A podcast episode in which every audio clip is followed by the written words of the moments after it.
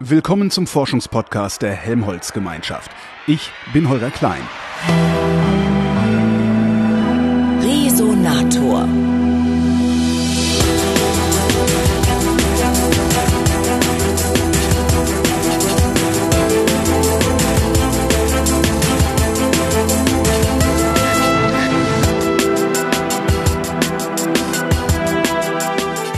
Ich bin diesmal nicht an ein Helmholtz-Institut gefahren, sondern wir sitzen äh, in einer Berliner Kneipe in einem Raum vor Publikum. Hallo Publikum. Hallo. Und nichtsdestotrotz sitzt mir gegenüber eine echte Wissenschaftlerin und zwar ist das Anna-Katharina Plescher, die ist wissenschaftliche Mitarbeiterin in der Abteilung Planetenphysik am Institut für Planetenforschung beim DLR. Hallo Ina. Hallo. Die Veranstaltung, die wir heute Abend machen, heißt Unsere kosmische Nachbarschaft. Mhm. Wo beginnt eigentlich die kosmische Nachbarschaft, beziehungsweise wo endet die kosmische Nachbarschaft? Ja, also äh, im Prinzip, ich, ich würde erstmal anfangen mit den, mit den direkten Körpern, was, äh, was in unserer Nachbarschaft sich befinden, also in mhm. der Nachbarschaft der Erde. Und zwar sind das der Mond natürlich und dann die, Rest, die anderen terrestrischen Planeten, der Mars, Venus und äh, Merkur. Also terrestrische Planeten heißt es letztendlich äh, terrestrische Planet, weil der Planet aus, ein, aus einer Silikatkruste, also ein Gesteinskruste, ein Gesteinsmantel und ein Eisen, Eisenkern, also Eisennickelkern. Alle besteht. Planeten haben Eisen-Nickelkerne? Die terrestrischen Planeten, ja. Mhm. Es gibt zum Beispiel andere Planeten in dem äußeren Sonnensystem, die, die Gasplaneten und deren Monde. Die haben teilweise Kerne, die aus äh, Eisen und Silikat, also die, die haben sich nicht vollständig differenziert. Zum Beispiel einige von den Eismonde vom Jupiter. Also zum Beispiel Callisto ist ein, ein gutes Beispiel. Das heißt, die Hitze hat nicht ausgereicht, sodass der Metall sich von dem Gestein sich getrennt hat.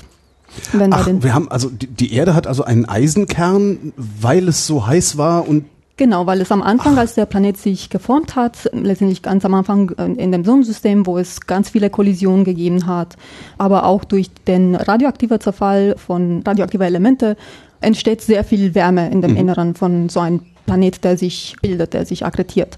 Und diese Wärme trägt dazu bei, dass letztendlich der Metall und Gestein sich trennt. Also es entstehen während dieser ganz kurze Zeit, während der Zeit, wo sich die Planeten formen, auch so, sogenannte Magma-Ozeane. Also es ist letztendlich der Gesamtplanet ist geschmolzen.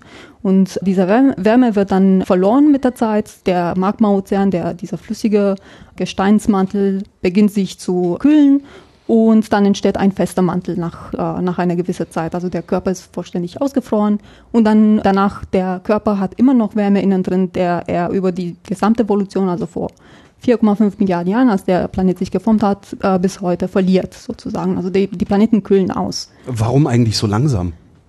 Naja, also äh, vor allem wenn der Gestein fest ist, dann ist dieser Wärme, äh, der Wärmetransport ist re relativ langsam gesehen. Also man kann sich vorstellen, also was, was im Inneren von, von dem Planeten in dem Gesteinsmantel passiert, das ähnelt sich ein bisschen so wie ein Wassertopf auf dem Herd. Ja? Mhm. Also der Kern zum Beispiel hat viel, viel Wärme, der, das Wasser wird dann anfangen zu kochen und dann entstehen solche Bewegungen in dem Wassertopf und dadurch wird die Wärme sozusagen nach außen transportiert. Mhm. Das ist ähnlich, was in dem terrestrischen Planeten passiert, nur auf sehr, sehr lange Zeitskalen, weil das ist letztendlich ein Gestein, das ist ein Gesteinmantel. ja, aber es ist drumherum ja auch saukalt. Ja, ja, genau. Also, also drumherum ist, ist saukalt. Eigentlich würde, also ich würde halt eigentlich erwarten, dass es wesentlich schneller auskühlt, also so knirsch.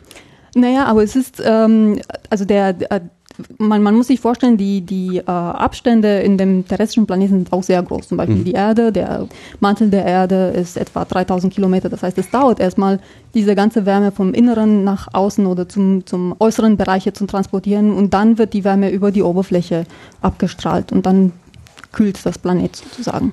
Wie warm wäre denn eigentlich die Erdoberfläche, wenn die Sonne nicht drauf scheinen würde? Naja, das ist ja letztendlich ähm, auch der Nacht sozusagen, ja. Also es ist ja. bei der Erde, wir haben eine, eine Atmosphäre und das puffert sozusagen die Temperaturen. Also das ist zum Beispiel bei der Erde durch die Atmosphäre, die Temperaturen können äh, nicht extrem kalt werden, wie zum Beispiel auf dem Mond. Auf dem Mond mhm. haben wir keine Atmosphäre und da sind die Temperaturen deutlich, deutlich kälter. Und das ist eben der Effekt der Atmosphäre. Das ist bei der Venus auch sehr extrem zum Beispiel durch die dichte Atmosphäre. Es, äh, es entsteht letztendlich fast kein Unterschied zwischen Tag und Nacht in der, in der Temperatur. Mhm. Ja, also es ist einfach, die Atmosphäre puffert die, die, die Temperatur. Welche Planeten guckst du dir denn dann an? Also guckst, guckst du dir überhaupt noch was anderes an als die Planeten im Sonnensystem? Also auch so Exoplaneten? Genau, also im Prinzip, was ich, was ich mache, ähm, sind numerische Simulationen, also sind Computermodelle und wir gucken, wir schauen uns an durch Computermodelle, wie die Prozesse im Inneren von terrestrischen Planeten abspielen. Ob es jetzt terrestrische Planeten in, im Sonnensystem oder außerhalb vom Sonnensystem, das ist erstmal egal. Also im Prinzip, man guckt sich, was, was die Grundprozesse sind, also wie so ein Planet sich entwickelt nach der Entstehung bis zum heutigen Zeitpunkt. Im Prinzip also man, man braucht die Parameter letztendlich für diese, für diese Simulation. Je nach Planet kann man diese Parameter dann eingeben und dann lässt man letztendlich diese, diese Computermodelle laufen und vergleicht man dann die Ergebnisse, die man bekommt aus den Computermodellen mit was man kennt von der Oberfläche zum Beispiel. Nehmen wir Mars als, als Beispiel. Man hat auf Mars geguckt, wann vulkanische Aktivität stattgefunden hat. Das heißt, unsere Modelle müssen tatsächlich das reproduzieren können, sozusagen. Können die das? Ja, das können sie. also es ist, es ist tatsächlich so, wir gucken uns an eben solche Prozesse wie vulkanische Aktivität, also wann schmilzt Material im Inneren von dem Planeten, wann wird die Kruste gebildet, entsteht Magnetfeld, wenn ja, für wie lange äh, ist dieser Magnetfeld aktiv und so weiter und so fort. Sind die Grundprozesse in terrestrischen Planeten immer identisch? Die sind ähnlich. Es ist im Prinzip das, das gleiche, die gleiche Physik. Es sind nur die Parameter, die halt anders sind. Also die, wie gesagt, die Erde hat einen äh, deutlich dickeren Gesteinsmantel als zum Beispiel der Merkur. Merkur hat einen sehr, sehr dünnen Gesteinsmantel. Und das beeinflusst letztendlich auch die Art und Weise oder wie effizient die Wärme dann transportiert wird. Also in der Erde hat man viel stärkere Bewegungen sozusagen. Also diese Bewegungen sind immer noch sehr, sehr langsam. Also es passieren auf Millionen, Milliarden von Jahren. Und es ist diese Umwälzung vom Material im Inneren, wodurch die Wärme dann transportiert wird.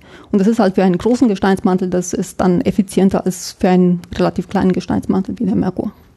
Das heißt, der Merkur bewegt sich nicht.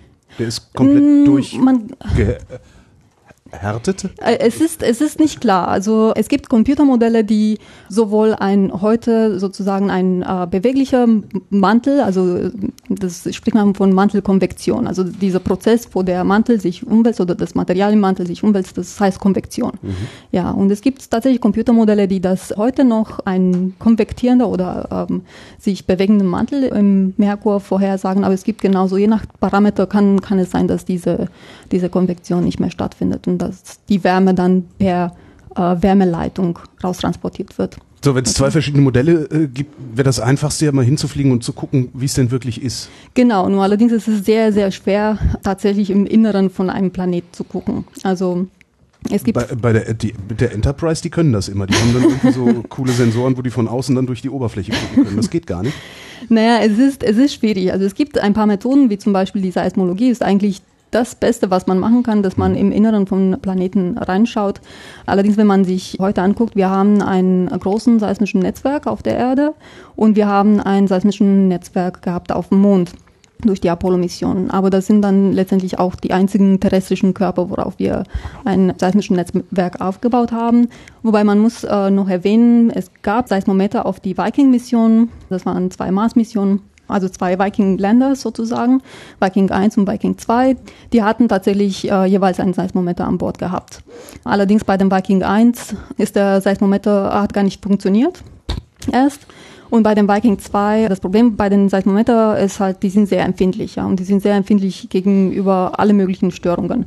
Sei es Wind, sei es irgendwelche Erschütterungen, die sind sehr, sehr empfindlich. Mhm. Und äh, bei den Viking-Ländern waren tatsächlich die Seismometer auf dem Deck aufgebracht. Und deshalb haben sie auch sehr viel Störungen mitgekriegt von den Winden, von der Atmosphäre auf dem Mars. Und das ist sehr schwierig in den Daten dann tatsächlich eindeutig ein, ein Event zu Eben, zu das hätte ich jetzt hätte ich jetzt auch gewusst. Woher weiß der Seismometer denn überhaupt, dass das jetzt Konvektion ist, die da im Planeten stattfindet und nicht irgendwie gerade naja, Kilometer also, weiter irgendwo was einschlägt oder so. Genau, also der Seismometer an sich, der weiß erstmal nicht über, über Konvektion. Also das sind, die Konvektion wäre eine Möglichkeit, womit man, also so eine Art ähm, Quelle von seismischen Events sozusagen, ja. Also kann man sich vorstellen, es gibt mehrere Möglichkeiten, womit man ein Erdbeben, Marsbeben, Mondbeben auslöst und äh, einer davon ist tatsächlich so äh, Einschläge. Mhm.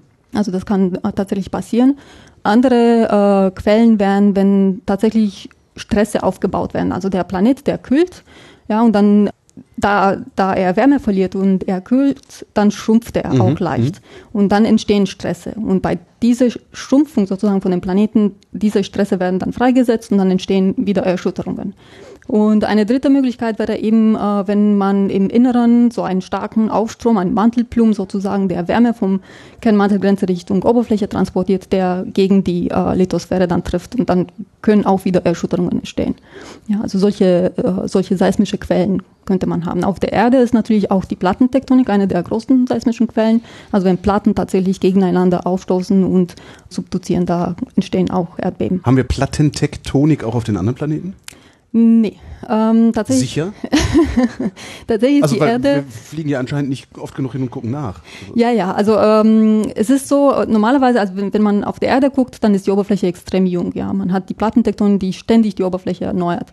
Und wenn Platten, äh, Platten subduzieren, die werden wieder im Mantel abgetaucht, andere Platten bzw. neues Material entsteht an dem mittelozeanischen Rücken und die Oberfläche ist extrem, extrem neu. Bei den anderen Planeten und auch bei dem Mond, die, die, man sieht sehr alte Oberflächen. Ja. Also diese Oberflächen sind über die Zeit geblieben. Die haben sich nicht verändert. Es gibt Oberflächen, die sich durch Vulkanismus zum Beispiel, also wenn ein Vulkanmaterial ausspuckt, dann wird es die Oberfläche abdecken und so weiter und so fort. Aber es gibt kein Einzeichen von ehemaligen Plattentektonik. Es gab mal eine Theorie, dass vielleicht auf dem Mars Plattentektonik früher gegeben hat, aber es gibt keine eindeutige Nachweise, dass es tatsächlich stattgefunden hat. Auf der Venus äh, ist aber eine andere Geschichte.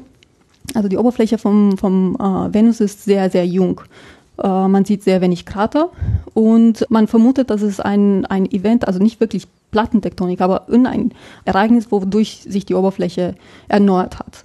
Es gibt zwei Ansichten. Die eine Ansicht, dass es ein katastrophales Ereignis gegeben hat, wodurch die Oberfläche sich komplett erneuert hat in sehr kurzer Zeit. Also Armageddon, so riesiger Asteroiden Genau, kann, dass das, das irgendwie durch, sagen, sagen wir mal, alle Vulkane auf, dem Venus, äh, auf der Venus äh, gleichzeitig so, ausgebrochen äh, sind. Möglicherweise sogar von innen äh, genau. so eine Explosion gab.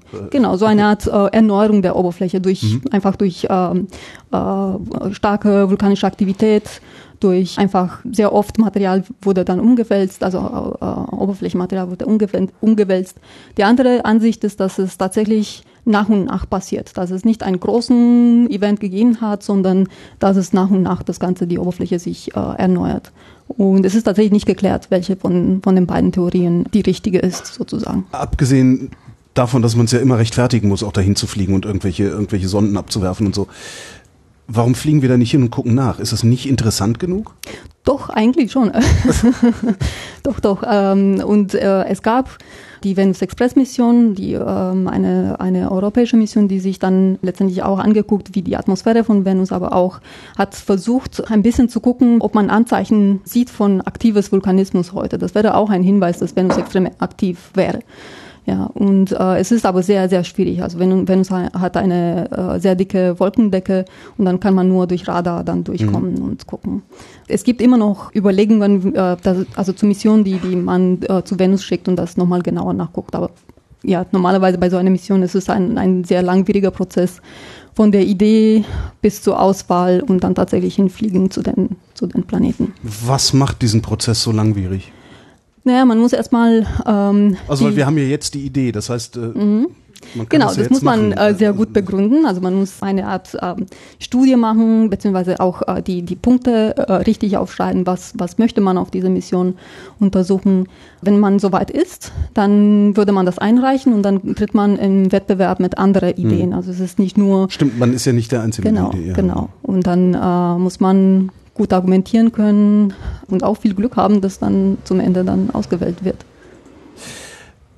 Woher kommt eigentlich der Mond? Weiß man das eigentlich genau? Es gibt da auch verschiedene Theorien.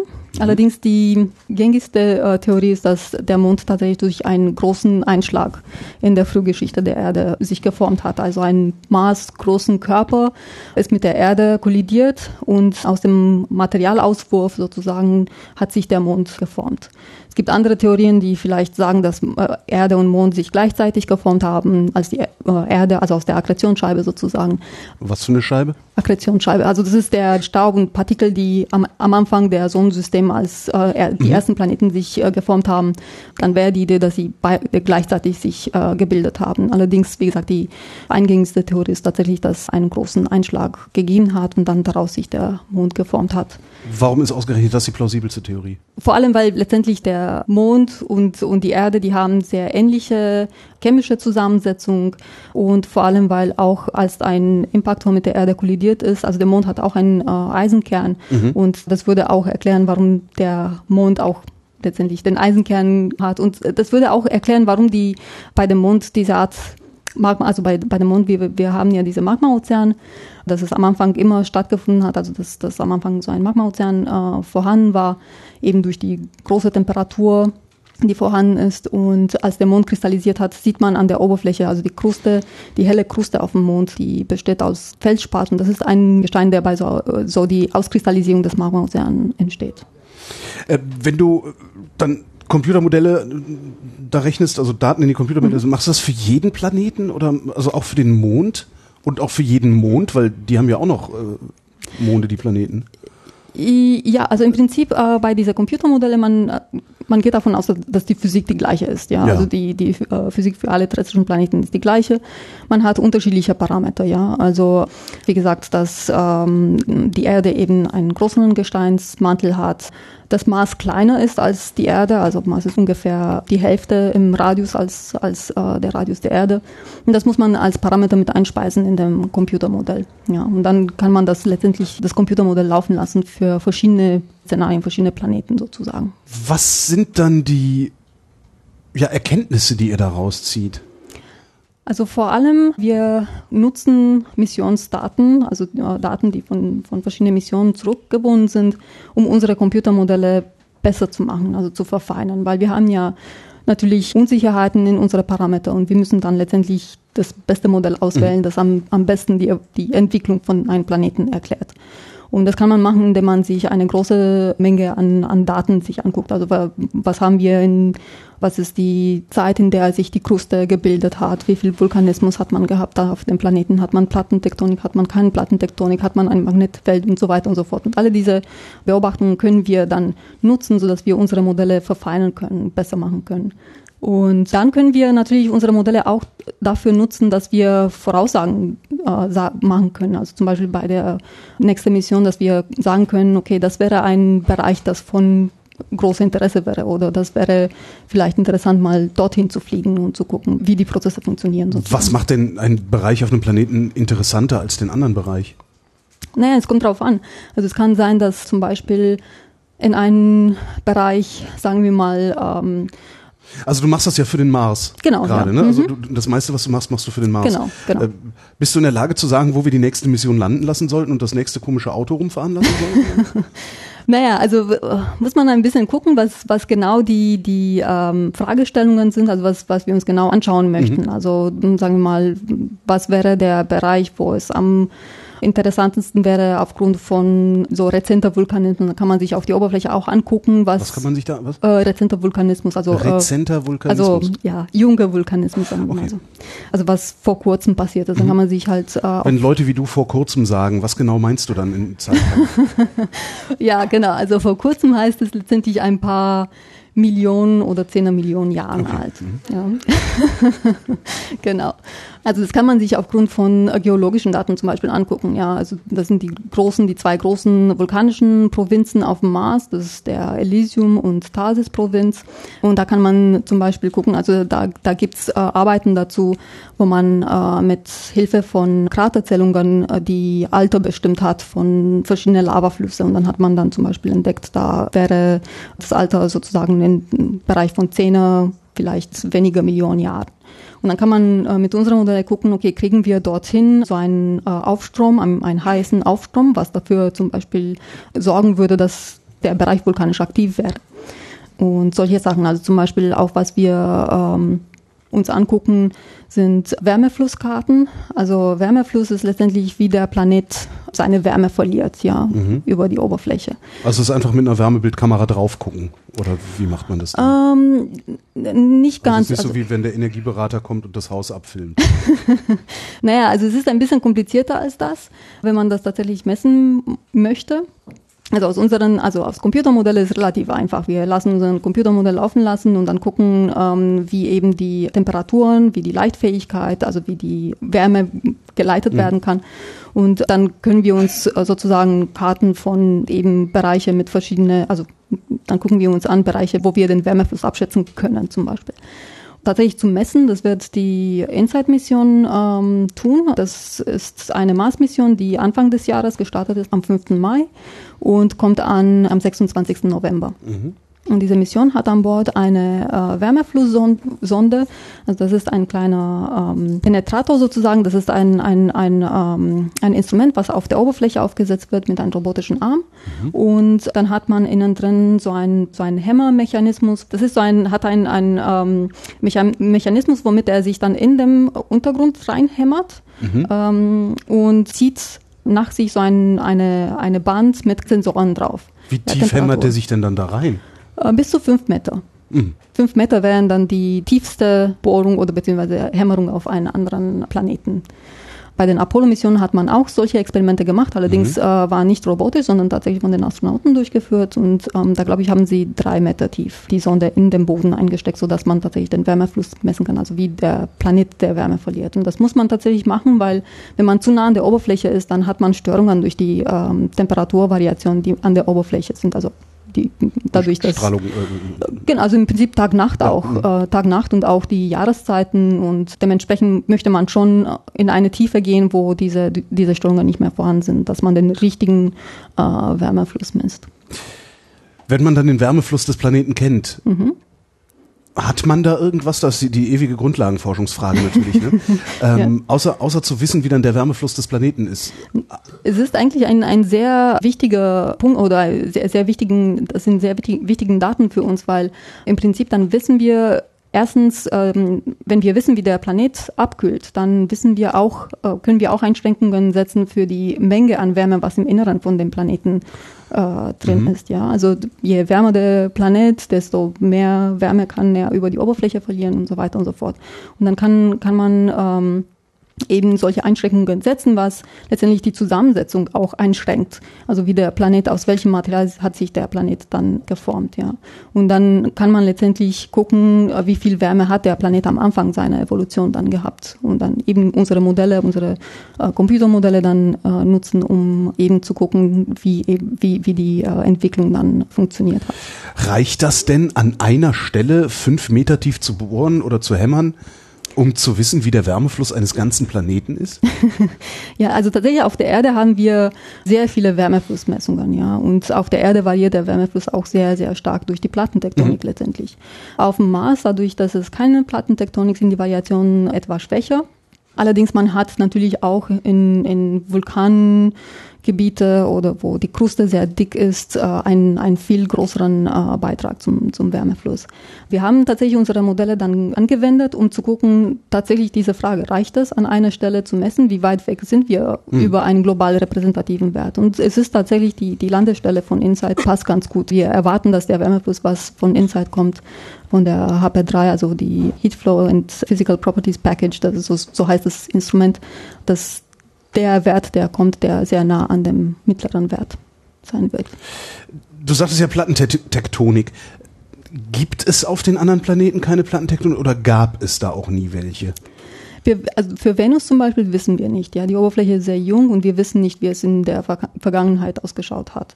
Wir wissen auch nicht auf der Erde, ob die Plattentektonik, die wir heute haben, ob die ähnlich war in der Vergangenheit. Da haben wir auch, dadurch, dass die Oberfläche sehr jung ist, haben wir auch kein, keine Proben, keine Anzeichen dafür. Mhm. Bei den anderen Planeten, bei der Mars, gab es mal Überlegungen, dass es vielleicht in der frühen Entwicklung sowas gegeben hat, aber es gibt keine konkrete Hinweise und auch die thermische Evolution, also die, die Modelle, die wir machen, die passen, die können sehr gut die Beobachtungen erklären, ohne dass man diese frühe, frühe Episode an Plattentektonik hat. Und beim äh, Merkur und Mond, das sind tatsächlich ein Plattenplaneten, genauso wie Mars letztendlich und auch wie die Venus. Wenn du immer wieder sagst, über die Venus wissen wir einfach viel zu wenig. Was müssten wir da hinfliegen oder was müssten wir da hinschicken, damit ihr ordentliche Modelle fahren könntet? Naja, also auf jeden Fall ähm, bessere Radarmessungen, also dass mhm. man tatsächlich die Verformung der Oberfläche besser analysieren kann. Auch Spektrometer, dass man auch ein besseres Verständnis hat über die Beschaffenheit der, der Oberfläche, welche Gesteine können wir dann erwarten und im Prinzip gucken, ob man einschränken kann, ob heute noch aktives Vulkanismus, also äh, im Prinzip, ob man junge Oberflächen beobachten kann auf den Venus, das wäre schon mal ein wünschenswert. Also man hat das schon mit, mit der Venus Express Mission gemacht und äh, hat man auch Bereiche identifiziert, wo sehr junge Lavaflüsse äh, vorhanden sind und das man tatsächlich nur mal äh, mit einer Folgemission äh, mhm. anschauen. So ein Spektrometer, das muss dann aber landen, ne? Das fliegt dann da nicht rum und guckt oder oder Das, das geht das auch. Also es geht, es geht auch im, im Orbit, muss für Venus in, glaube in, in Infrarot funktionieren. Mhm. Es muss nicht unbedingt landen. Bei der Venus sind sowieso Landebedingungen sehr schwierig, weil äh, die Temperatur am Boden bzw. Die, die Oberflächentemperatur ist sehr, sehr hoch. Und das heißt, die Instrumente müssen dafür ausgelegt sein, dass sie das auch überleben. Es gab tatsächlich Landungen auf der Venus in den, ich glaube, in den 70ern oder ja, 70ern, glaube ich, die mhm. Venera-Proben äh, die russischen Missionen, die tatsächlich auf der Oberfläche gelandet sind, allerdings nicht sehr lange überlebt haben. Ich glaube, das das längste hat vielleicht mal zwei Stunden überlebt, aber nicht, nicht länger als das. Wie macht so ein Spektrometer das, zu erkennen, was für ein Gestein da liegt? Naja, im Prinzip, man muss sich angucken, das Spektrum, was von dem Gestein reflektiert wird, mhm. sozusagen, mhm. ja. Es gibt ja verschiedene Minerale, reflektieren natürlich einen anderen Spektrum mhm. zurück. Und da, dadurch kann man das machen. Auf der Erde gibt es ja Labore, womit, womit, man dann verschiedene Minerale an äh, verschiedene Bedingungen testet, eben mit solche, also man, man erstellt eine Spektraldatenbank, so dass man schon mal weiß, was man erwarten würde, äh, wenn man tatsächlich auf die, äh, auf die anderen Planeten äh, sowas messen würde. Und dann kann man die Messungen mit der Datenbank vergleichen und dann gucken, was könnte das sein. Im DLR, im Institut für Planetenforschung, gibt es auch äh, bei uns auch eine Gruppe, die sich genau damit beschäftigt. Also wirklich solche Messungen ähm, äh, durchzuführen unter Bedingungen, die man erwarten würde auf, äh, auf andere Planeten, dann gucken, äh, so eine Spektraldatenbank herzustellen. Also das ist die Gruppe, die von Jörn Helbert ähm, angeführt wird. Und was erkennst du, wenn du die Oberflächenverformung anguckst? Zum Beispiel ein, ein Vulkan wäre auch eine Oberflächenverformung. Ja. Ach so, okay. Auch ein, ein Graben oder ein Einschnitte sozusagen, das sind mhm. auch Oberflächenverformungen. Das passiert letztendlich auch Also ich hatte jetzt gerade so Oberflächenverformung die ganze Zeit, dass das so wabert oder so. ähm, naja, also im Prinzip letztendlich, wie die Oberfläche sich verformt, das gibt Hinweise für die Prozesse, die im Inneren äh, auch tatsächlich stattfinden. Ja, mhm. also wenn eben, wie gesagt, wenn, wenn Schmelze produziert wird, diese Schmelze steigt auf und ähm, erzeugt dadurch Vulkanismus und wird auf der Oberfläche stark und formt neue Kruste sozusagen.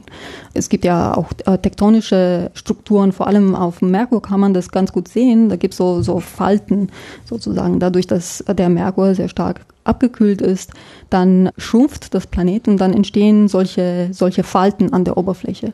Und äh, das gibt es natürlich auch, die geben natürlich auch wiederum Hinweise, wie stark die, so ein Planet abkühlt. Ja. Bist du in der Lage, das auch für Exoplaneten zu machen, von denen wir praktisch nichts anderes haben als ein bisschen Licht?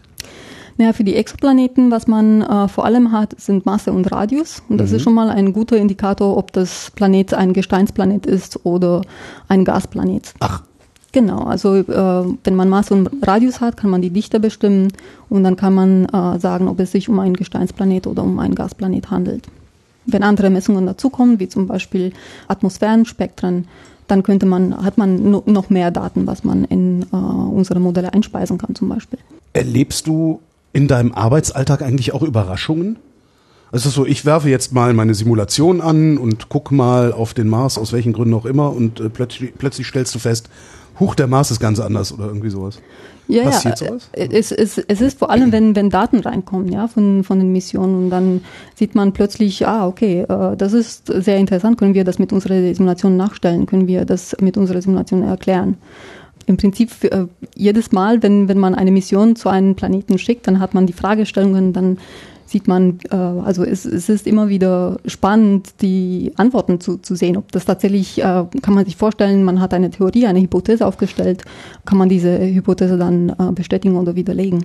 Seid ihr denn dann auch diejenigen, die in diese Mission reinquatschen dürfen? Also dürft ihr euch da was wünschen oder seid ihr eher so die, die da sitzen und warten, dass irgendwelche Daten kommen, die sowieso erhoben werden ähm, und freut euch dann letztendlich über ja, die, die Krümel, die dann sozusagen da abfallen? Nee, es gibt ja die äh, Missionsdefinitionsstudien, ja. Das ist mhm. ganz am Anfang, wo man dann äh, sich erstmal überlegt, okay, was ist interessant, was, was müssen wir unbedingt wissen über den, diesen Körper oder jenen Körper. Und das ist, äh, das sind die Missionsdefinitionsstudien. Und da sind tatsächlich, äh, muss man die, die Fragestellungen formulieren und da sind sozusagen sind wir auch mit involviert. Wie sieht denn dein Arbeitsalltag so überhaupt aus? Ja, ja, sehr viel am Computer machen. Mhm. Ähm, wie eben gesagt, ich, ich mache äh, Computermodelle und dementsprechend ähm, hab, bin ich auch sehr, sehr, sehr viel am Computer. Natürlich äh, Meetings, also ob's ähm, mit, mit Kollegen, aber auch äh, ähm, sozusagen Tele Telekonferenzen, also sozusagen mit, mit Kollegen, die mhm. nicht unbedingt im Institut sind. Also das, äh, man, man hat äh, sehr viele Kollegen, die überall auf der Welt sind und dann trifft man sich äh, eben, um äh, wissenschaftliche Fragestellungen zu diskutieren.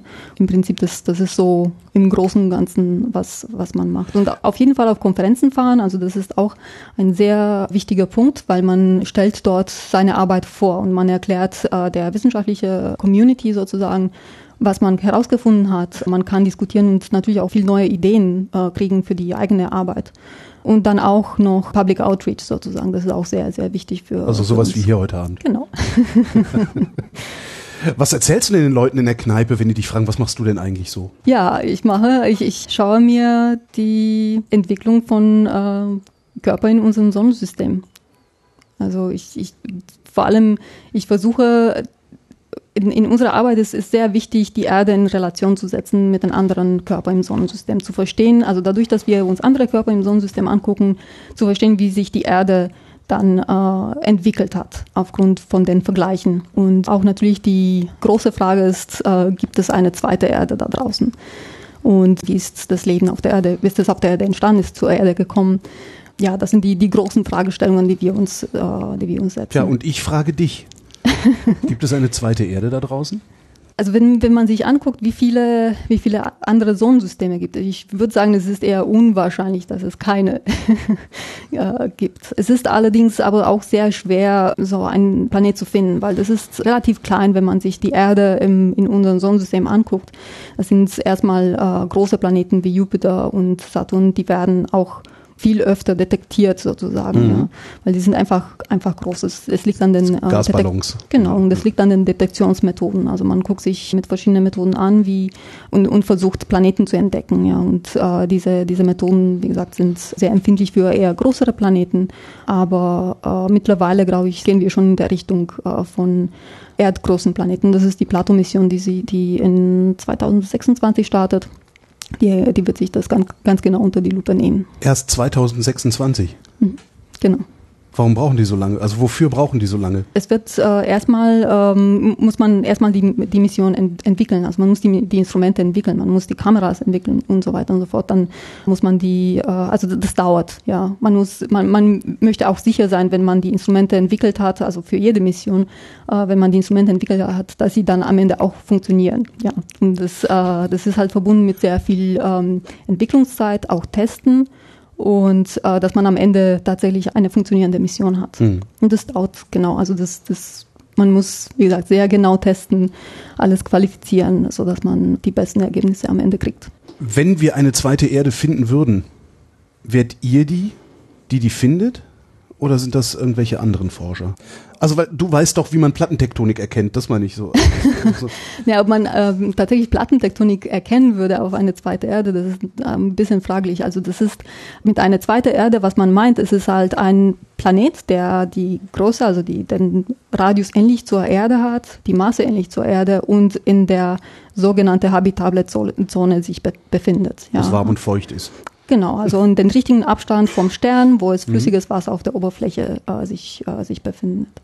Ja, und ähm, bei solchen Missionen, die, die eben auf der Suche nach Exoplaneten, aber auch äh, andere Missionen, also im Prinzip bei allen Missionen, das ist sozusagen ein, ein kollektives Effort. Also, äh, es, ist, es ist. Hm. genau, es ist nicht nur eine Space Agency, die sich damit befind, äh, beschäftigt, sondern es gibt ja äh, Beiträge von verschiedenen Instituten und von verschiedenen Ländern. Müsste eine zweite Erde Plattentektonik haben, um so bewohnbar zu sein wie unser Planet? Es ist eigentlich eine gute Frage. Also man, man weiß es nicht, ob die Plattentektonik unbedingt notwendig ist fürs, äh, fürs äh, Leben. Man vermutet, weil vor allem durch die Plattentektonik man hat eine, eine Regularisierung der Klima sozusagen. Ja, also man ähm, kann durch die Plattentektonik zum Beispiel Carbonate das wieder zurückführen in den Mantel. Also das sind Gesteine, die sich ähm, durch äh, Verwitterung bil- bilden. Und dadurch nimmt man CO2 aus der Atmosphäre raus, ja, und dann entsteht so ein Zyklus, ein Carbon Silicate Cycle äh, nennt man das. Und dieser Zyk- Zyklus ähm, stabilisiert letztendlich die Klima auf der Erde, ja. Dann, hat man nicht das Problem wie zum Beispiel auf dem Venus, dass so ein, So ein Treibhauseffekt Treibhauseffekt. Mhm. entsteht, ja. Genau. Und außerdem auch, dass die äh, Plattentektonik den, den, den Inneren kühlt. Das ist auch wieder förderlich für ein Dynamo. Ja, also Mhm. wenn der Mantel gekühlt wird und das ist dann förderlich für den Kern, dass der Kern wieder konvektiert und eben ein Dynamo erzeugt. Und das ist auch wiederum die Plattentektonik. Ähm, Das heißt, die Plattentektonik ist verantwortlich für unser Magnetfeld? Es ist auf jeden Fall einfacher, mit Plattentektonik ein Ma- Magnetfeld Mhm. zu, zu erhalten, als ohne Plattentektonik. Wonach müsste man denn gucken, wenn man eine zweite Erde sucht, um rauszufinden, ob das tatsächlich so ein bewohnbares Ding ist? Aber nur in der habitablen Zone äh, rumzuhängen, das reicht ja wahrscheinlich nicht. Ne? Oder ist automatisch, wenn, wenn ein Planet in der habitablen Zone ist, ist dann da auch automatisch Wasser drauf? Also das ist der, die Definition der habitable Zone. Ob so. tatsächlich Wasser drauf ist, Mhm. das hängt natürlich von anderen Bedingungen, hängt natürlich auch von der Zusammensetzung und äh, wie viel Wasser am Anfang überhaupt vorhanden war und so weiter und so fort, also als der Planet sich geformt hat. Aber eine notwendige Bedingung wäre, dass der Planet Mhm. in dieser äh, habita habitable Zone sich befindet. Um nochmal zurückzukommen zu dem Magnetfeld. Mhm. Also es gibt zum Beispiel äh, Magnetfeld auf Merkur. Also Merkur hat auch ein schwachen Magnetfeld, aber hat heute ein äh, Magnetfeld und Merkur hat keine Plattentektonik. Also es ist nicht unbedingt notwendig, dass man Plattentektonik hat, dass ein Magnetfeld entsteht. Es macht es vielleicht ein bisschen leichter, aber es gibt verschiedene Prozesse, wo, wodurch man ein Magnetfeld ansteuert sozusagen. Ich wollte gerade fragen, wo hat Merkur denn das Magnetfeld her? also bei dem Merkur, es kann tatsächlich sein, dass der Kern ausfriert, ja. Also der Kern ist flüssig am Anfang. Mhm. Ja, und äh, mit der Zeit, wenn der Planet kühlt, dann kann der Kern anfangen auszufrieren. Ja, und was am Anfang ausfriert, ist natürlich Eisen, ja. Also der Kern ist nicht nur, besteht nicht nur aus Eisen, sondern hat auch andere leichtere Elemente, wie zum Beispiel Schwefel. Ja, und was passiert? Eisen kristallisiert und Schwefel wird angereichert oder wird die, die Konzentration von Schwefel wird mehr in der Ja. flüssige Phase. Genau. Und wenn, wenn der Schwefel sozusagen angereichert wird, der ist leichter und dann kann nach oben steigen sozusagen. Also wenn der Kern von innen nach außen ausfriert. Mhm. Ja, und der kann nach oben steigen. Da, dadurch entstehen wiederum solche Aber warum sollte er Bewegungen. von innen nach außen ausfrieren? Weil Ist es nicht innen drin wesentlich? Es hängt von dem, von dem Druck. Also es, Ja. die, die Schmelzkurve von Eisen-Schwefel-Gemisch hängt äh, natürlich auch von dem, von dem Druck im, im Kern, ja. Mhm. Also bei, äh, bei der Erde zum Beispiel ist es so, der Kern friert von innen nach außen, während bei anderen Planeten, die vielleicht einen niedrigeren Druck haben in dem, an der Kernmantelgrenze, es kann auch sein, dass der Frierungsprozess von außen nach innen anfängt. Oder es kann auch eine verrückte Kombination Okay. sein, dass es bei, beide gleichzeitig passiert, ja. Zum Beispiel dieser, dieser von außen nach innen, das ist auch als Eisenschnee-Regime, also das, äh, das Eisenschneeregime. Genau, das heißt, der Eisen kristallisiert an der Kernmantelgrenze, ist schwerer und sinkt ja, Richtung Kernzentrum. Und das ent dadurch entstehen auch wiederum diese, diese Konvektionsbewegungen, die notwendig sind, um ein, um ein Magnetfeld anzutreiben. Und das ist zum Beispiel bei dem Ganymed, da äh, denkt man, dass genau diese Art von Ausfrierung passiert. Ganymed, äh, das ist ein Mond von Ein Mond wem? von äh, Jupiter. Jupiter. Genau. Das ist eigentlich der größte Mond im Sonnensystem. Oh, Ist sogar größer als Merkur. da war noch eine Frage vorhin übrig. Wie ist das Leben entstanden? Ja, gute Frage. Danke, aber du hast sie gestellt. ähm, ja, man, man weiß es nicht. Äh, man weiß es tatsächlich nicht, wie das Leben entstanden ist. Wir reden immer vom Leben, so wie wir auf, von der Erde kennen. Also wenn wir von einer habitable Zone, wir reden immer, immer von Leben, das Wasser als, als äh, Prerequisite, also das Wasser benötigt, um mhm. überhaupt zu überleben oder zu entstehen. Aber wir wissen nicht, ob es vielleicht andere Arten von Leben möglich wären. Kümmerst du dich eigentlich auch um Gasplaneten? Also sind das Sachen, die ähm, eure Modelle auch Nee, nicht angucken? wirklich, nicht wirklich. Also äh, unsere Modelle sind tatsächlich auf Gesteinsplaneten ausgelegt sozusagen. Für Gasplaneten bräuchte man deutlich andere Gleichung, mathematische Formulierung, als was wir für unsere Modelle nutzen. Sind Gesteinsplaneten interessanter als Gasplaneten? Alleine schon, weil wir auf einem sitzen wahrscheinlich. Ne? Von der Habitabilitätsseite aus gesehen ähm, sind Gesteinsplaneten natürlich interessant, weil eben das Leben würde auch eine Oberfläche brauchen. Mhm. Allerdings die, die äh, Gasplaneten sind natürlich auch äh, wichtig, weil vor allem bei der Entstehung vom, vom Sonnensystem haben sie vermutlich auch eine, eine Rolle gespielt und haben das ganze Konstellation sozusagen von den Planeten auch mit beeinflusst. Habe ich das richtig verstanden? Hätte das Sonnensystem keine Gasplaneten, könnte es gar nicht dieses Sonnensystem sein? Es gibt verschiedene Modelle. Es gibt tatsächlich Modelle, äh, die sich mit der ähm, Entstehung von Planeten sich beschäftigt. Mhm. Ja, und es gibt Modelle, die die Erklärung haben, dass die Gasplaneten erstmal ähm, nach innen, also sie haben sich äh, geformt, also Jupiter und Saturn, und dann erstmal nach innen gewandert sind und dann wieder zurück nach außen gewandert sind. Das ist Woher einfach, will man wissen, dass das passiert ist? Das, das kommt aus den Modellen raus. Okay, ja. okay. Also das ist einfach äh, modellbedingt. Und das hat natürlich auch ein bisschen der Effekt, dass sozusagen diese Bewegung von nach innen, dann wieder nach außen ein bisschen den Bahn freigeräumt hab, mhm. haben und dann eben vielleicht bessere Bedingungen geschafft haben. Also freigeräumt im Sinne von Staubsauger. Genau, und mhm. dann haben sie letztendlich vielleicht bessere Bedingungen für die terrestrischen Planeten geschafft, dass sie sich dann äh, bilden. Wie bist du eigentlich überhaupt dahin gekommen zu tun, was du tust? Ähm, also niemand wacht auf und sagt, ich möchte Computermodelle entwickeln, äh, die die Dynamik von Gesteinsplaneten nachvollziehen können. Äh, nee. ähm, tatsächlich, also ähm, ich habe ich habe Informatik studiert, also ähm, der Weg war nicht so direkt sozusagen. Also ich habe tatsächlich Informatik studiert und ähm, dann wollte ich unbedingt in der Forschung bleiben und habe mich angeguckt verschiedene Stellen und das äh, die hab, bin dann auf meine Promotionsstelle damals ähm, äh, gestoßen. Dann habe ich mir gedacht, das hört sich sehr interessant an und ähm, das wollte ich dann auch machen dann am Ende. Und dann bin ich nach der Promotion auch äh, dabei geblieben sozusagen. War das Informatikstudium notwendig dafür oder hilfreich?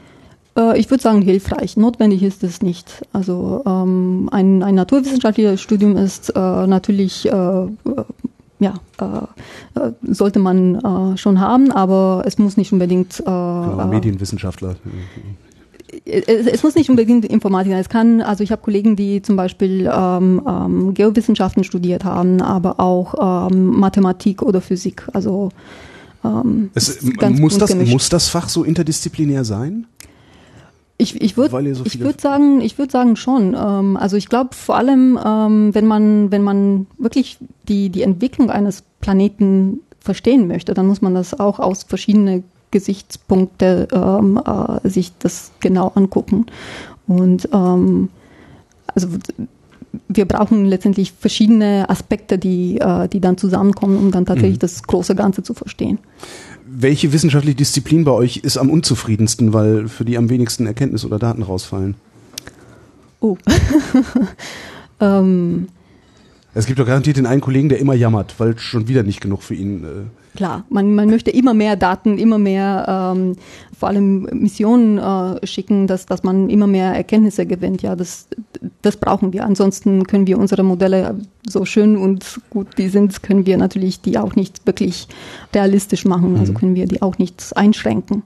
Und natürlich sind wir immer darauf angewiesen, auf, auf Daten, also sei es von, von der Mission, wie gesagt, aber auch äh, Labormessungen. Also zum Beispiel, wie verhält sich Gestein bei einer bestimmten Temperatur und Druck, wie, wie sind die, die Eigenschaften dort. Ja, also das, das brauchen wir auf jeden Fall. Müsst ihr, um Planetendaten zu erheben, immer hinfliegen oder geht das auch von der Erde aus äh, oder zumindest aus dem Erdorbit, Hubble? Genau, also im Prinzip für zum Beispiel für die Suche nach Exoplaneten, das sind äh, Teleskope, die im Erdorbit äh, sich befinden und die von dort aus durch sogenannte Transitmethode, also mhm. das ist, wo der Licht vom Stern sich abdunkelt. Also wenn man von der Seite auf dem Sonnensystem guckt, auf diesem extrasolaren Sonnensystem guckt, der Licht der Stern wird abgedunkelt, äh, sobald ein Planet vor dem Stern dann zieht. Mhm. Das wird dann gemacht mit Teleskopen im Erdorbit. Aber Neues über den Mars erfährst du nicht mehr, wenn du guckst. Da, da, da muss man jetzt hin, um also bei dem Mars ist tatsächlich ähm, eine man, man, Auflösung sozusagen. Genau, man müsste tatsächlich hin, hinfliegen, vor allem wenn man Sachen sich angucken möchte, wie wo ist Eis im Untergrund gespeichert. Mhm. Ja, also da müsste man tatsächlich hinfliegen und mit ähm, Radar zum Beispiel die diese Untersuchung machen. Ist das eigentlich viel Programmierarbeit, die ihr da machen müsst? Also oder oder habt ihr dafür so eure Leute so da sitzen die? nee, das ist tatsächlich, wir machen selber die Programmierarbeit, ja. ja. Also unsere Modelle entwickeln wir auch selber und testen wir auch selber. Es gibt auch verschiedene Modelle, also äh, verschiedene Art und Weise, wie wir die Modellierung vornehmen. Es gibt ja die großen Computermodelle, die auf sehr viele Prozessoren laufen lassen, man sie auf sehr viele Prozessoren laufen lässt und ähm, einen Tag, eine Woche vielleicht auf die Ergebnisse wartet und so weiter und so fort. Es gibt auch viele schnellere Modelle, die halt letztendlich auch äh, benutzt werden, dass man dann vielleicht schneller, vielleicht nicht in 3D das Planet abbildet, aber dass man äh, sozusagen, wie sich im Mittel die Temperatur entwickelt oder solche Sachen. Das, das, kann man dann auch machen. Macht ihr das dann immer so fancy 3D und, und, und Visualisierung und sowas, damit so Leute wie ich auch halbwegs begreifen, was ihr den ganzen Tag macht? Oder sitzt ihr da so vor lauter Zahlenkolonnen, so Matrix? Und, äh? ähm, ja, also wir, wenn wir die Daten auswerten, ja, es ist nicht unbedingt immer das fancy 3D-Bild, was entsteht. Ähm, wenn du die Daten siehst, hast du dieses Bild trotzdem im Kopf? Ein bisschen schon, ein bisschen schon. Wie gesagt, wir, wenn wir uns die Daten angucken, muss nicht unbedingt dieser fancy 3D-Bild entstehen, äh, aber man möchte schon verstehen, wie, also welche Bereiche, welche Regionen zum Beispiel interessant sind auf einem Planeten, was, was ist die mittlere Temperatur, wie sich entwickelt, wie, wie sich das entwickelt. Also es, es, es hängt davon ab, welche Art von Studie man macht, was die Fragestellung ist dann guckt man sich unterschiedliche Datensätze an, letztendlich. Ich habe das jetzt richtig verstanden. Also ihr seid in der Lage, die Evolution eines Planeten euch mhm. anzugucken. Wie, wie weit könnt ihr denn da eigentlich zurückgucken? Beliebig weit? Genau, also von, mit den Computermodellen kann man, das ist der Vorteil von Computermodellen, ja, also man kann beliebig weit zurückgucken. Was man natürlich machen muss, ist, dass man sich Ankerpunkte definiert und das sind die mhm. Daten, die, die Missionsdaten oder beziehungsweise die Daten, die wir haben über die Planeten, ja. Das sind die Ankerpunkte, die wir erreichen müssen in unseren Modellen, sodass das Modell so realistisch wie möglich ist. Das heißt, klar, sonst sieht die Erde irgendwie nicht so aus, wie sie aussieht, und dann habt ihr genau. irgendwo falsch gerechnet. Aber je weiter ihr zurückkommt, desto ungenauer müsste es doch eigentlich werden, oder? Weil du weißt über die Zustände vor fünf Milliarden Jahren ja eigentlich gar nichts. Naja, vor allem für die, für die Erde weiß man sehr recht wenig, ja, weil, wie gesagt, ähm, durch die Plattentektonik wird mhm. alles sehr, äh, ähm, sehr stark erneuert. Aber es gibt ja zum Beispiel Mond hat ähm, Spuren von den vergangenen Prozessen. Vor allem hat, hat man äh, auf dem Mond äh, sehr viele Bereiche, wo die Kruste sehr alt ist. Mhm. Und dann kann man genau gucken, was, äh, was sich dort abgespielt hat. Genauso auf dem, auf dem Mars gibt es Bereiche, die vielleicht 3,5 vier Milliarden Jahre alt sind. Und dann kann man sich äh, eben davon Erkenntnisse schaffen, wie es äh, die Evolution damals ausgeschaut hat. Was ich die ganze Zeit noch hier stehen habe, ist, du hast eben gesagt, man könnte über die Krater, die man auf dem Mond sieht oder überhaupt auf dem Planeten sieht, das mhm. Alter bestimmen. Genau. Wie denn das? Naja, im Prinzip die Idee ist, wenn man eine Oberfläche hat, je zerkratert sie ist, desto älter muss sie ja gewesen sein. Desto äl älter ist sie, weil sie muss ja diese, ähm, also sie hat eine längere Zeit gehabt, um eben diesen, ist ausgesetzt so, an dem Bombardement, das, das äh, Stimmt, stattgefunden hat. Du kannst sagen, dass mhm. eine Oberfläche, die mit vielen Kratern übersät ist, prinzipiell älter sein muss als eine mhm. glatte Oberfläche. Mhm. Aber wie viel älter, kannst du das auch sagen? Das kann man im Prinzip auch sagen. Also vor allem diese, diese Alterbestimmung wurde ja für den Mond kalibriert. Ja, also man hat Mondgestein von den Apollo-Missionen mhm. zurück auf die Erde gebracht und das wurden mit ähm, äh, deutlich komplexere Altersdatierungsmethoden wurde dann untersucht, ja, also wirklich geochemisch äh, sich angeguckt äh, anhand von Isotopendaten, mhm. wie alt diese, diese Mondgesteine sind. Dann kann man das natürlich äh, nutzen, um, um das Alter zu, zu bestimmen und auch um das Modell zu kalibrieren sozusagen. Dann weiß man den Bereich, aus dem das Gestein gekommen ist, muss so und so alt gewesen sein. Dann kann man sich die natürlich durch die Kraterzählung kann man das kalibrieren dadurch. Sozusagen. Aber gilt das, was für die, für die Kraterzählung auf dem Mond gilt, dann auch für die Kraterzählung auf dem Mars? Man denkt, das ist auf jeden Fall sehr ähnlich, vor allem weil man, man erlebt sozusagen die, den gleichen Bombardement äh, am Anfang, mhm. als die Planeten sich geformt haben. Ja. Also man denkt, dass es tatsächlich äh, sehr ähnlich sein muss. Und darauf basiert dann letztendlich auch diese Alterbestimmung. Äh, Würdest du eigentlich gerne mal einen anderen Planeten besuchen? Ähm, ja. so, aus, aus, Spaß oder für die Wissenschaft? Ähm, also ich würde es aus Spaß machen. Ich, Ne, ich, ich würde auf jeden Fall äh, für, für die Wissenschaft das machen, weil vor allem, also ja, man möchte wirklich dahin fahren, vielleicht selber ein, ein, eine Probe, ein, ein Gestein, eine Gesteinsprobe nehmen und dann wissen äh, und, und ähm, aufzeichnen, welcher Bereich ist das gewesen auf der Oberfläche, woraus wir diese Gesteinsprobe gehabt haben. Vor allem für Mars, wir haben ja viele Meteoriten, ja, die von Mars auf der Erde kommen, aber wir wissen nicht, aus welcher Region sie kommen vom, mhm. vom Mars. Und das wäre natürlich perfekt, wenn man dann dahin gehen würde und dann aus einer bestimmten Region, dann weiß man, aus welcher Region das Gestein ist und dann kann man das mit Sicherheit Untersuchungen dann da äh, führen. Wie kommen denn die Meteoriten vom Mars überhaupt hierher? Also, nee, wie kommen die vom Mars weg? Also der, rotiert hier, der rotiert hier jetzt nicht so, ach so. Durch Impakte, ich dachte, der rotiert ja. also, so schnell, dass die dann so. Also durch Impakte, wenn, wenn ein Impact, ja. wenn ein Einschlag kommt, dann schleudert dann das Material das raus. Äh, raus. und dann, ähm, ja, Mars ist auch relativ nah zur Erde, von daher kommt auch, ähm, ist auch die, die Chance groß, dass, äh, dass solches Material dann zur Erde kommt. Bist du zufrieden damit, am Mars zu arbeiten oder würdest du gerne, ähm, klar, du würdest natürlich gerne an, von allen Planeten alle Daten ja. haben, aber äh, gibt es irgendwas, wo du sagst, so, wenn ich hinfliegen könnte, würde ich lieber zur Venus als zum Mars zum Beispiel? Ich glaube, da sind, da sind viele äh, Orte, wo man gerne hinfliegen, hinfliegen würde. Also äh, Venus ist definitiv ein Ort, was man genauer unter die Lupe annehmen möchte. Äh, aber auch äh, Merkur, Bepi Colombo, die, die Sonde, die im, am 20. Oktober gestartet ist, die wird sich das auch nochmal genauer anschauen für, für Merkur. Und da gibt es noch viele Fra Fragestellungen, die man beantworten möchte. Dann, die Sonde, die jetzt im Oktober gestartet ist, mhm. wann wird die da sein? In etwa sieben Jahre dauert der, der, der Flug. Das liegt daran, dass, dass der sehr nah an, an, an der Sonne ist. Was wird das Ding messen? Ähm, es sind im Prinzip, es ist eine ähm, ESA-JAXA-Mission, also äh, JAXA ist die ähm, japanische Raumfahrtagentur. Äh, und es sind zwei Orbiter, also den Mercury Planetary Orbiter und den Mercury Magnetospheric Orbiter. Mhm. Und äh, die werden sich die Oberfläche des Planeten angucken und auch das Magnetfeld von, von Merkur dann genauer angucken, also wie das Magnetfeld, äh, also zu charakterisieren, um zu verstehen, wie das Magnetfeld entsteht und äh, auch die Oberfläche zu verstehen, welche Art von, von Gestein auf der Oberfläche sich befinden vor allem auch in der südlichen Hemisphäre. Also wir haben die Messenger-Mission, also die letzte Mission zur, zur Merkur, die hat einen sehr elliptischen Bahn gehabt und dann mhm. konnten sie sehr gut die nördliche Hemisphäre dann abbilden, aber nicht die südliche Hemisphäre. Und das ist, was Bepi Colombo auf jeden Fall machen wird. Also sie wird uns definitiv sehr hilfreiche Daten liefern über, über die Oberfläche von Merkur. Ja, jetzt habe ich keine Fragen mehr auf meinem Zettel stehen.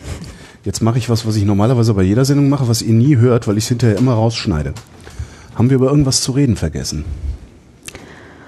Ähm, glaube, wir haben ziemlich alle Themen abgedeckt. Okay, dann frage ich jetzt mal das Publikum. Haben wir über irgendwas zu reden vergessen? Was ist mit der Atmosphäre auf dem Mars? Was ist mit der Atmosphäre auf dem Mars? Ja, auf dem Mars, es gibt eine Atmosphäre, sie ist aber sehr dünn. Woraus ja. besteht die? Aus Kohlendioxid und andere Spurengase. Es gab Angeblich gab es mal eine Sauerstoffatmosphäre auf dem Mars?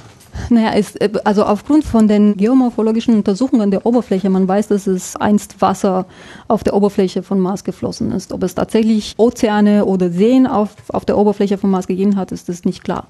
Aber äh, wahrscheinlich war die Atmosphäre etwas dichter oder dicker in der Vergangenheit, sodass dann tatsächlich Wasser flüssig in flüssiger Form über die Oberfläche laufen konnte. Das sieht man an den äh, vielen ähm, geologischen Strukturen, so wie Flussbetten oder Deltas und solche Sachen. Also das, das kann man daraus erkennen.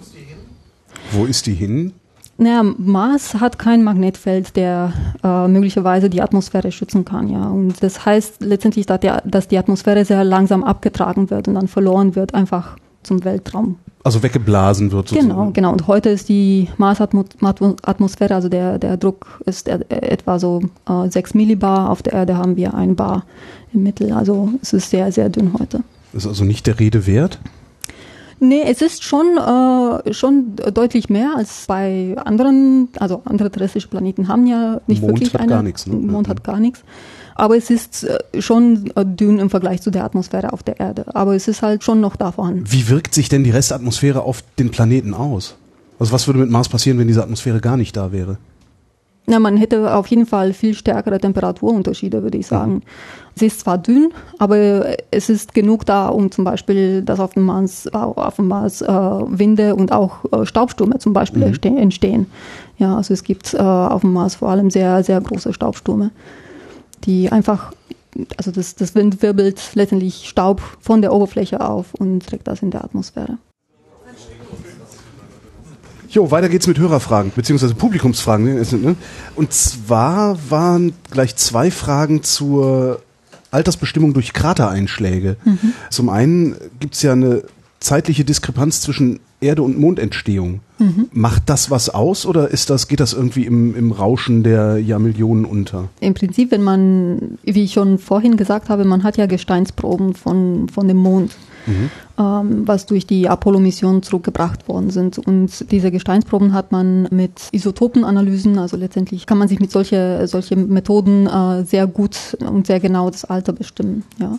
Von daher, man, man kennt das Alter des Monds einigermaßen gut, wobei es gibt immer noch Unsicherheiten, wann genau äh, eben diese, diese Ereignis stattgefunden hat, dieser, dieser Impact, ja, was der Mond letztendlich geformt hat. Ja, also es gibt immer noch ein bisschen Unsicherheiten mit dabei, das, das ist klar.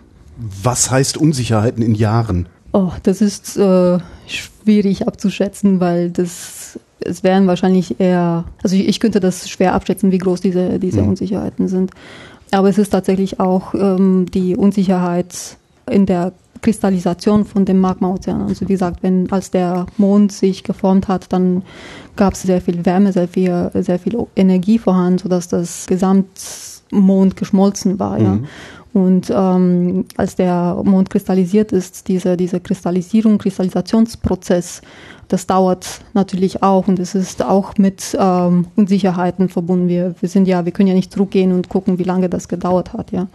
Und das versucht man anhand von, von Gesteinsproben vom, vom Mond und eben durch Modelle das äh, ein bisschen zusammenzubringen. Also dass man eben Einschränkungen bekommt für solche Prozesse, die, die sehr früh stattgefunden haben. Und die nächste Frage auch zu Kratern wäre, das gibt ja noch andere Faktoren, die beeinflussen, wie viel Einschläge überhaupt auf so einem Himmelskörper ankommen, also Atmosphäre, Magnetfeld und sowas. Mhm. Könnt ihr das rausrechnen oder ist auch das egal, weil so viele Millionen von Jahren da liegen? Naja, im Prinzip ähm, kann man sich angucken, also zum Beispiel auf der Venus gibt es, äh, habe ich schon gesagt, sehr, sehr wenig Krater.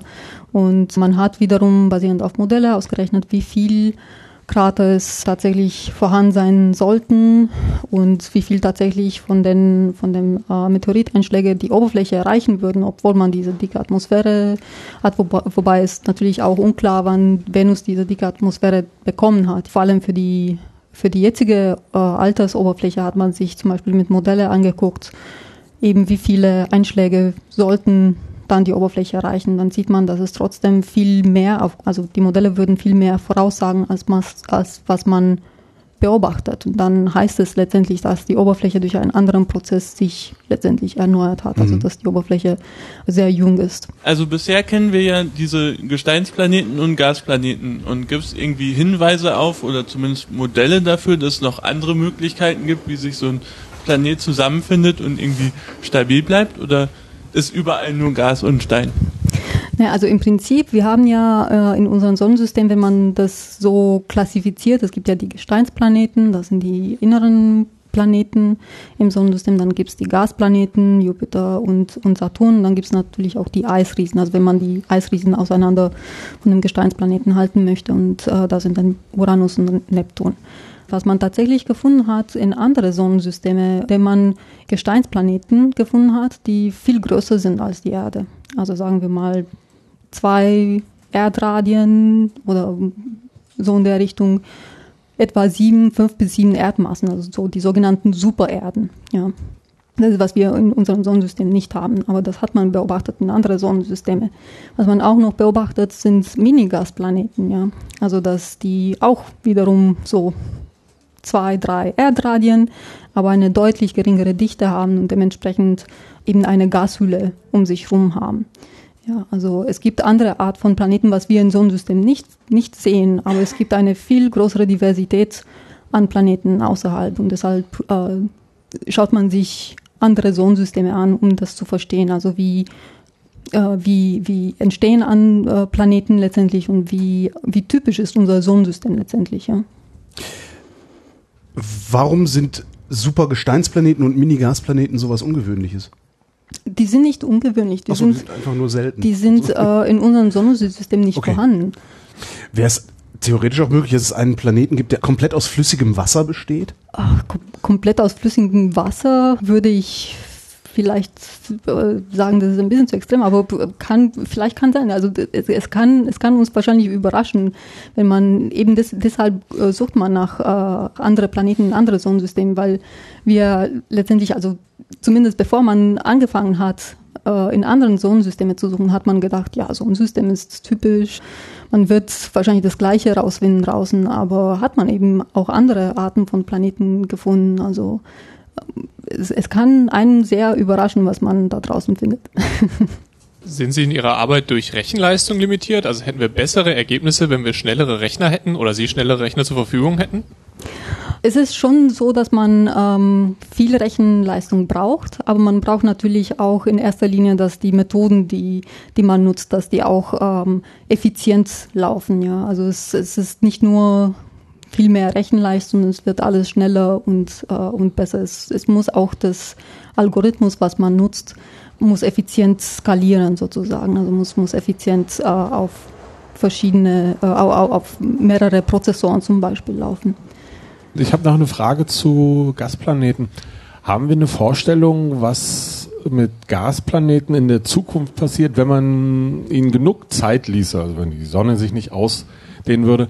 Wohin würden sich Gasplaneten äh, entwickeln? Die kühlen ab. Was passiert denn irgendwann mit dem Gas? Ist es dann weg? Wird es fest? Werden es Eisplaneten?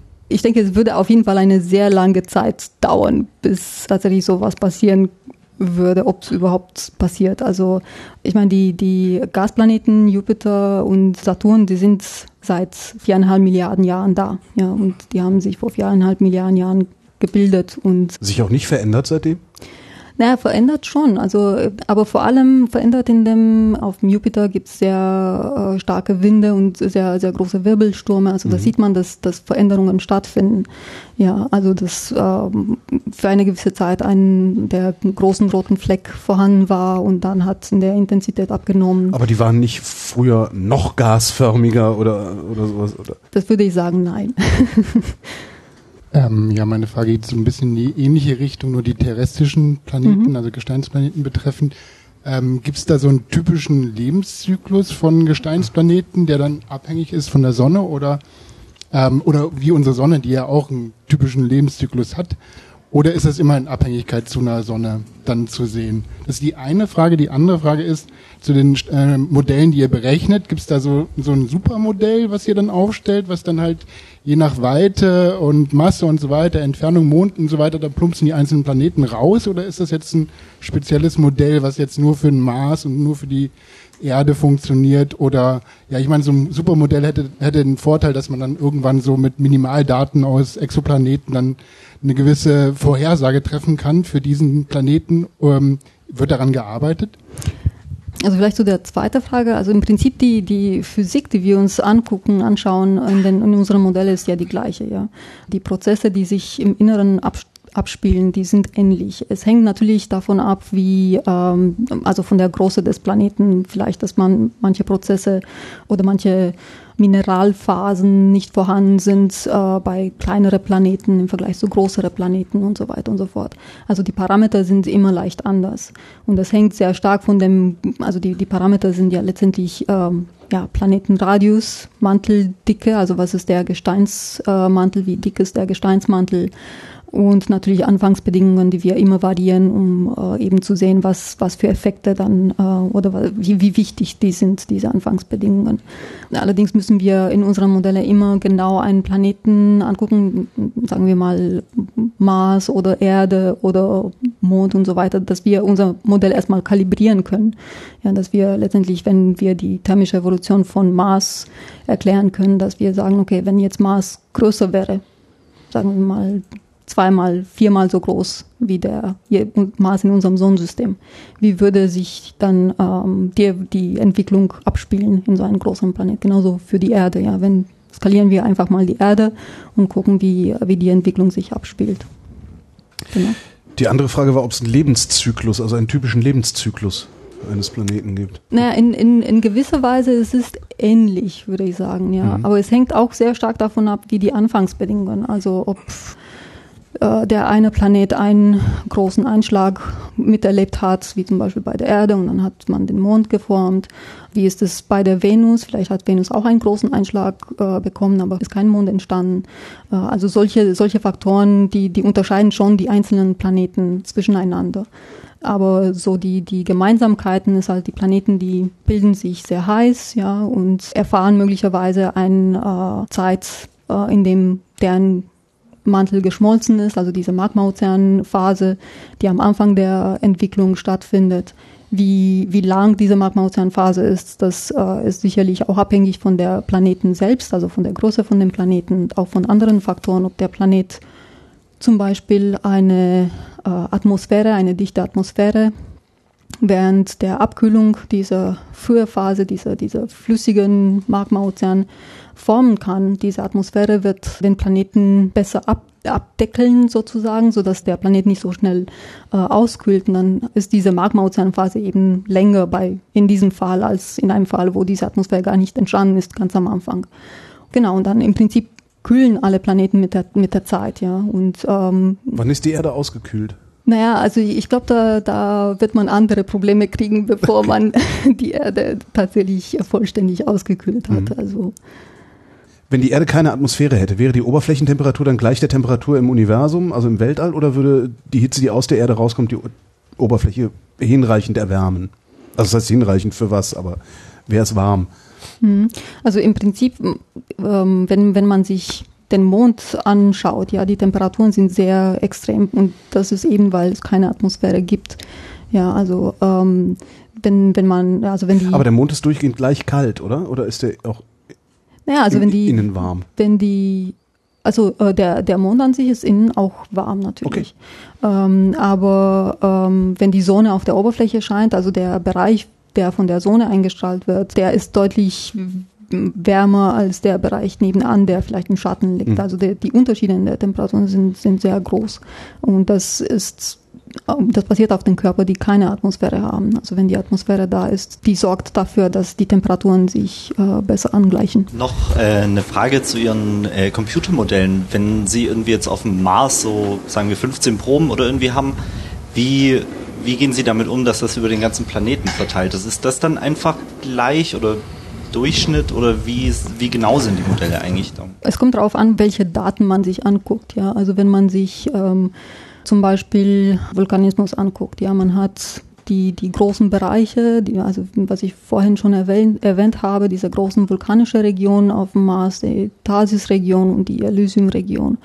Und ähm, was wir zum Beispiel in unseren Modellen, also mit unseren Modellen reproduzieren müssen, ist, dass eben, dass der Vulkanismus vielleicht am Anfang mehr verbreitet war, aber mit der Zeit sich in diese Region fokussiert hat. Und das müssen unsere Modelle letztendlich reproduzieren können. Ja, also wir, wir müssen schon äh, wir schauen uns schon, wie die Krustenproduktion oder wie, wie das Vulkanismus verteilt ist auf der Oberfläche. Es hängt auch natürlich davon ab, welche Art von Modelle sich anguckt. Also es gibt eben diese 3D-Modelle, wo man das ganz gut sehen kann, wo man das ganz gut vergleichen kann mit der, eben mit der Oberfläche und mit bestimmten Daten an bestimmte Orte an der Oberfläche. Aber es gibt auch Fragestellungen, wo man sich einfach nur fragt, wie, wie hat, wie, wie ist so ein Planet in erster Linie, wie hat sich entwickelt? Wie ist die, die mittlere Temperatur zum Beispiel oder die, die, die, sind die mittleren Eigenschaften während der Evolution von so einem Planeten. Dafür braucht man kein globales 3D in erster Linie, sondern das kann man mit viel einfachere Modelle. Aber wenn man mit genaue Orte auf der Oberfläche vergleichen möchte, dann braucht man tatsächlich so eine Ortsabhängigkeit und dann braucht man natürlich die 3D-Modellierung. Wäre es eigentlich äh, gefährlich, wenn man einmal komplett durch so einen Planeten bohren würde? ähm, Haben wir doch schon die Erdachse. Ist doch, irgendwo muss sie doch. naja, ich glaube, das ist eher schwierig zu machen. und äh, es braucht sehr viel Energie, sodass man wirklich sehr tief bohren muss. Also man muss diese Energie natürlich auch irgendwie mitbringen und das ist dann natürlich ein extra Kostenfaktor, was man mit berechnen muss bei der Missionsplanung. Ähm, ich habe mal so eine, so eine Fun-Frage. Wie groß kann ein Berg oder Vulkan maximal werden? Also auf der Erde sind es ja irgendwie so 8 Kilometer, auf dem Mars sind es ja irgendwie 21, aber welche Eigenschaften muss vielleicht so ein Planet haben, dass der Berg noch größer als 21 Kilometer wird? Auf der Erde sind, ähm, ich glaube, der, der größte Berg ist der Mauna, Mauna Loa, glaube ich. Wenn man von der unter der Ozeanoberfläche misst bis zum Gipfel, sind ungefähr so 10 Kilometer, glaube ich, 11 Kilometer maximal. Und auf der Erde ist natürlich auch die, die Plattentektonik dazu verantwortlich, dass wenn sich die Platten bewegen, dann hat man, wenn das Material wieder draufgesetzt wird, sozusagen sich auch äh, nicht immer an der genau gleichen Stelle, wenn man Hawaii zum Beispiel sich anguckt, das sieht man sehr, sehr gut. Da sind diese, ist die Inselkette und ähm, da vermutet man, dass die Inselkette genau deswegen entstanden ist, weil die Platte sich bewegt hat auf Mars, man hat ein, Pla ein Plattenplanet, also da bewegt sich die Oberfläche nicht. Und da kann man natürlich an der gleichen Stelle mehr und mehr Material dazu packen. Also das ist der Olympus Mons, das ist der größte äh, Vulkan auf dem Mars und ist ähm, etwa 26 Kilometer hoch. Dazu kommt auch noch, bei dem Mars ist die Anziehungskraft geringer als bei der Erde. Also bei der Erde sind etwa 10, also 9,8 und bei Mars ist ungefähr ein Drittel. Und das ist natürlich auch wieder ein Faktor, wo man eben Material draufsetzen kann, äh, leichter sozusagen. Ich habe noch mal eine Frage zu diesen 5 Meter Born auf dem Mars. Wenn man aus dieser äh, geringen Tiefe schon mh, Herleitung machen kann, ähm, ich überlege, wir haben vor drei äh, Wochen bei uns in der Siedlung 30 Meter Brunnen gebohrt. Ähm, würde das dann also auch ausreichen, um aus einem solchen ähm, Loch Aussagen über die Wärmeentwicklung in der Erde zu machen, weil also mir kommen fünf Meter schon recht wenig vor. Weil es hängt auch sehr mhm. davon ab, bohrt man hier 30 Meter in der Eifel oder am Vesuv kommen ganz andere Sachen raus. Also wie geht das, bei fünf Metern solche mhm. Aussagen treffen zu können? Ich habe schon vorhin erwähnt, dass es viele Wärmeflussmessungen gibt und vor allem auf der Erde, das variiert auch sehr stark mit dem Ort sozusagen. Das hängt auch davon ab, ob man in der Nähe von einem Vulkan so eine Wärmeflussmessung durchführt oder in eine ruhige Gelände sozusagen, wo es keine Störungsfaktoren sind oder beziehungsweise auf der Erde gibt es ja wie gesagt, auch die Plattentektonik, es hängt auch mit der Alter der Platten sozusagen. Also die gibt es Messungen äh, sozusagen in dem Ozean, also für ozeanische Platten, auch für die Kontinentalplatten, die Werte sind natürlich auch leicht anders, weil die einen jünger sind als die anderen. Dazu kommt auch noch, dass die Oberflächen, also die, die Temperaturvariation und die, die, vor allem äh, die Jahreszeitenvariation der Temperatur auch in der Erde tiefer eindringen als beim Mars und das ist eben deswegen bei, bei, weil bei Mars wir haben einen sehr porösen Schicht, das heißt Regolith. Das ist Gestein, was zertrümmert wurde durch Einschläge von Meteoriten, Mikrometeoriten. Das hat man auf dem Mond und auf Merkur auch. Und äh, diese Schicht hat eine sehr niedrige Leitfähigkeit, also leitet die Wärme sehr schlecht sozusagen. Das heißt, die Einflüsse von den Oberflächenvariationen, die aufgrund von Jahreszeiten und so weiter, die äh, dringen nicht so tief ein. Ja, und deshalb ist fünf Meter Tiefe eigentlich gut dafür, dass man ein, eine gute Messung machen kann. Also man ist schon unterhalb von diesen äh, Störungsfaktoren. Ich habe noch mal eine Frage ähm, in eine andere Richtung und zwar Frauen in der Wissenschaft. Der MINT-Bereich ist ja eher männerdominiert und wie ist dann so Ihre Erfahrung gewesen? Gab es da Probleme oder haben Sie noch mal so ein, zwei Gedanken einfach dazu, so als Frau in der Wissenschaft? Ich habe schon in der während der Universitätsstudium gesehen. Also viele, ich hatte viele äh, männliche Kollegen und nicht sehr viele weibliche Kollegen, aber trotzdem, ich finde, ähm, ich hatte immer den Eindruck, die weiblichen Kollegen waren desto motivierter und äh, haben den Studium auch erfolgreich geschafft. Und es gibt viele Programme, auch äh, viele Förderungsmöglichkeiten für, für Frauen, die man natürlich auch nutzen kann. Aber wie gesagt, es ist, es ist nach wie vor ein Problem, aber man, man hat deutlich mehr Unterstützung, finde ich. Also zumindest ich habe das so äh, gespürt während äh, mein, mein Studium und auch äh, während meiner Doktorarbeit hat, hat man auch viel Unterstützung von allen Kollegen be bekommen und das, das finde ich ist sehr hilfreich, also hat sehr viel geholfen. Vor deinem Forschungshintergrund so betrachtet, welcher Planet im Sonnensystem, die Erde mal ausgenommen, ist denn der spannendste, coolste und welcher der langweiligste und warum? Welches deiner Kinder hast du am liebsten? ja, es ist sehr schwer zu sagen, weil äh, sind alle Planeten sind, sind spannend und äh, vor allem was was ich spannend finde, ist das ähm, ist, dass man sich nicht nur ein Planet äh, anschauen kann und sagen, ja, jetzt habe ich das alles verstanden, weil dann geht man zu dem nächsten, das ist total anders. Und dann braucht man tatsächlich eben diesen Vergleich. Also man, man braucht den Vergleich zwischen unterschiedlichen, unterschiedlichen Körper in unserem Sonnensystem und außerhalb unseres Sonnensystems.